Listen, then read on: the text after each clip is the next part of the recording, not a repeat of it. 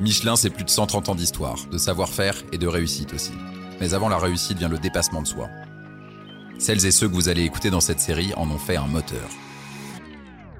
Ils sont chefs de restaurants étoilés, sportifs, pilotes ou innovateurs et portent haut les couleurs de Michelin. Pour vous, ils partagent leur passion du métier, leurs défis et leurs aspirations. Vous écoutez Passionné, un podcast par Michelin.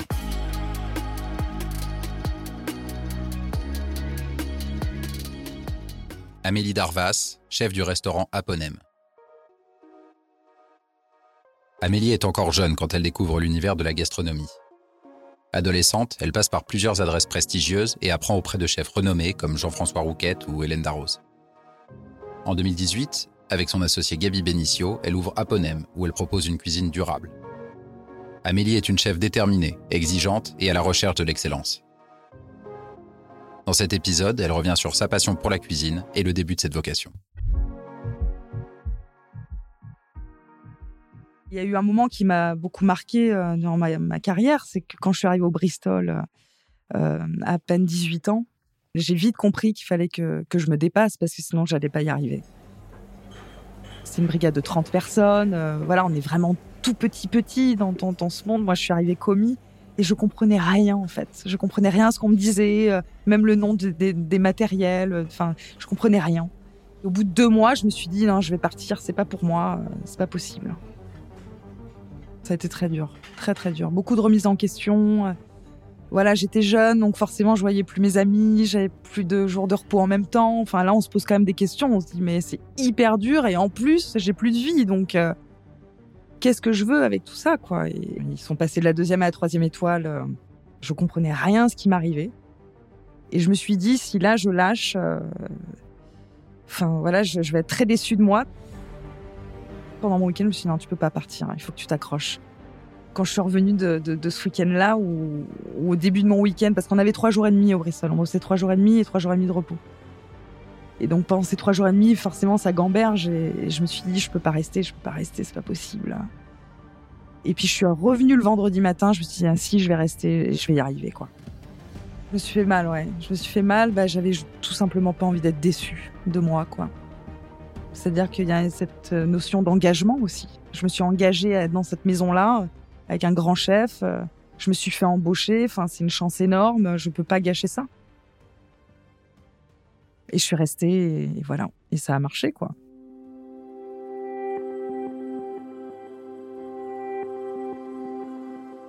il m'a fallu une, petite once de maturité à ce moment-là que j'avais pas, mais que j'ai eu. Et, et, euh, ouais, ça du surpassement, quoi. Vraiment, quoi. Et à partir du moment où je me suis surpassée, après, ça a roulé, en fait. Je me suis laissée porter par le truc et ça a été. Je suis rentrée dans le moule, en fait. Et dès lors qu'on rentre dans le moule, en plus, enfin voilà, au bout de deux trois mois, on s'accroche. Là, on commence à vous appeler par votre vrai prénom. Enfin, vous voyez, il y a tout qui, voilà, hein, c'est très particulier, mais euh, mais c'est très gratifiant en même temps parce que on se sent tout de suite euh, un peu reconnu dans ce qu'on fait et, ça rassure. On se dit bon voilà, là j'ai fait quelque chose de bien quoi. Je suis restée, je me suis accrochée, je suis fière de moi, voilà. Et finalement, bah ma vie c'est un peu tous les jours comme ça aujourd'hui. Je m'appelle Amélie Darvas, je suis chef du restaurant Aponem à Vaillant avec Gabriela Benicio. Je suis Gabi Benicio, je suis euh, associée d'Amélie Darvas et je suis sommelière.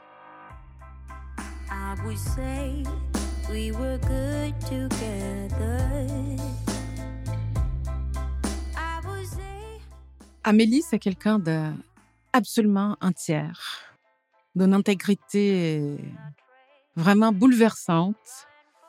Et euh, c'est ce qui m'a touchée chez Amélie il y a dix ans, c'est que c'est une artiste. Sa cuisine est une cuisine très gestuelle. C'est sa vie qu'elle joue à chaque fois. Et il y a une espèce de sincérité euh, euh, sans faille. Et je suis absolument admirative de ça.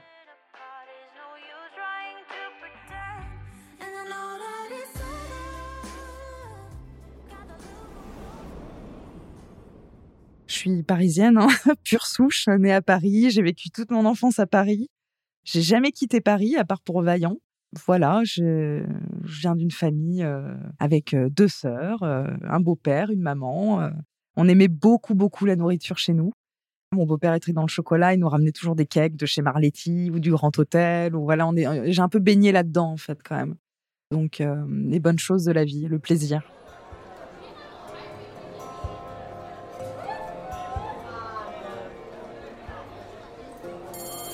L'adolescence, euh, terrible pour ma mère surtout parce que j'allais plus en cours en fait. J'étais absente, je n'y allais plus. Ça ne m'intéressait pas. Et euh, très rebelle, donc euh, voilà. je faisais absolument rien à l'école. À ce moment-là, je me suis dit, j'ai envie de faire l'armée. Je, je, veux faire l'armée. La cuisine est venue plus tard en fait. En fait, quand j'ai quand j'ai décidé d'arrêter l'école, c'est-à-dire à 14 ans et demi, ma mère, elle me dit, euh, m'a dit, euh, il faut que tu choisisses un métier, tu peux pas arrêter l'école comme ça. Euh. Et donc la cuisine est vraiment venue au bon moment. Et ça m'a, ça m'a changé en fait, complètement. Ça m'a complètement changé en fait la cuisine. Je pense que si, si aujourd'hui je parlais à la gamine de 15 ans, je pense qu'elle me croirait pas en fait.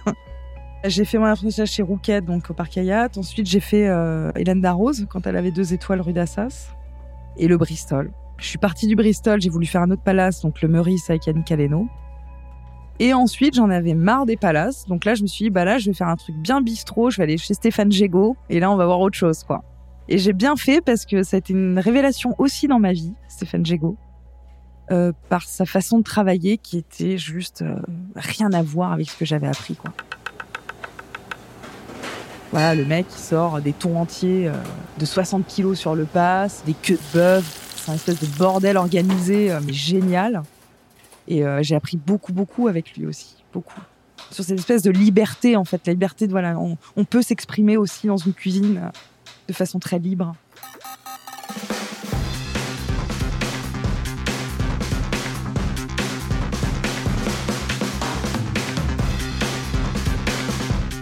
J'ai toujours voulu avoir mon restaurant, avoir mon indépendance en fait et faire mon truc à moi. Mais je sais qu'il voilà, je savais qu'il fallait que je passe par certaines étapes. Mais voilà, et d'ailleurs au début c'est compliqué parce qu'au Haikai, quand on a démarré Haikai à Paris, on se cherche. Enfin, je veux dire, on n'arrive pas comme ça avec ses plats et euh, ça, ça y est, c'est ma cuisine. J'ai mis vachement de temps à me trouver aussi. Hein. On a tendance à reproduire bah, tout ce qu'on a appris, euh, puis à faire des assemblages de produits ensemble parce qu'on sait qu'on les a déjà vus ensemble. Et puis en fait, après, on peaufine et puis on s'écoute et puis on travaille autrement. Là, à Ponem, par exemple, euh, je travaille pratiquement que des légumes. Euh, à Paris, c'est pas du tout ce que je faisais. Je faisais que de la protéine animale. Mon travail, il évolue aussi en fonction de là où je suis, euh, en fonction aussi de la maturité que je prends et de mes envies.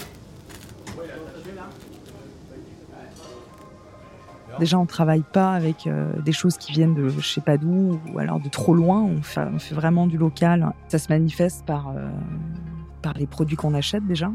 Les poissons euh, qu'on a qui viennent juste du Gros du Roi, nos volailles qui viennent de, y a d'à peine une heure de chez nous, toutes nos herbes, nos légumes qui viennent des jardins. La durabilité, c'est ça déjà. C'est-à-dire pas prendre n'importe quoi, acheter à n'importe qui. Et puis éviter un maximum le gâchis aussi. Ça, ça fait partie de mon travail. Et aussi avec nos potagers. Donc, on travaille vraiment beaucoup sur les jardins en permaculture, mais aussi sur les produits en cuisine, les produits, euh, les produits ménagers. On est passé à, que des produits écologiques. On essaie vraiment de faire attention tous les jours. On a nos composts. La durabilité est extrêmement importante. Mais aussi euh, d'un point de vue humain, d'ailleurs. Enfin, je veux dire, tout va, tout va ensemble. Donc du coup, on essaie vraiment de, créer notre petit monde à nous, où tout le monde se respecte, où, euh, il y a une espèce de verticalité, où tout le monde est payé pareil. Bah, la gestion humaine, c'est sûr que voilà, moi, c'est vrai que je suis quelqu'un de très euh, tellement euh, tellement sincère dans tout ce que je fais que c'est parfois, je pense, dur de me suivre. Donc j'ai dû faire face il y a pas très longtemps à quelqu'un qui est parti bah, juste avant le service. Donc c'est une petite équipe, hein, donc dès qu'il y a quelqu'un en moins, ça se sent tout de suite. Hein. Et ben en même temps, je me suis dit bah tu sais quoi, tant mieux, je fais encore mieux que ça. Puis je me suis donné encore plus à fond. Je peux pas me permettre de faiblir, je dois faire mieux. Les gens attendent 4 mois pour venir, payent le menu 150 euros. Je dois respecter ces gens et me respecter moi aussi en fait. Je peux pas laisser tomber. Chez c'est incroyable, mais il y a des gens qui pleurent toutes les semaines. C'est ça pour moi la cuisine en fait. C'est la cuisine, c'est un métier euh, d'expression, c'est un métier euh, d'émotion, de vérité et de, sincérité. Et les gens qui tiennent pas à côté de moi, eh ben tant pis pour eux aussi en fait, parce que moi je vais pas lâcher. Voilà comment je suis. Je suis à la recherche de l'excellence en fait. que ça soit toujours mieux chaque jour. J'ai pas envie de faire quelque chose qui stagne. Euh, voilà, bah, il y a un menu, euh, bon, bah, on va le faire au mieux tous les jours. Non, moi j'ai envie d'aller plus loin, j'ai toujours envie de faire mieux. Et en fait, quand il y a un plat qui reste un peu trop longtemps, j'ai l'impression que c'est, du coup, c'est vraiment pas bon. En fait, il faut que je change tout de suite. J'ai besoin de faire une cuisine vivante. C'est ça qui me pousse à me, surpasser tous les jours. C'est un beau métier pour ça aussi, je trouve. Vous avez aimé? Dans ce cas, rendez-vous dans un prochain épisode à la découverte d'un autre univers Michelin et d'une ou d'un autre passionné.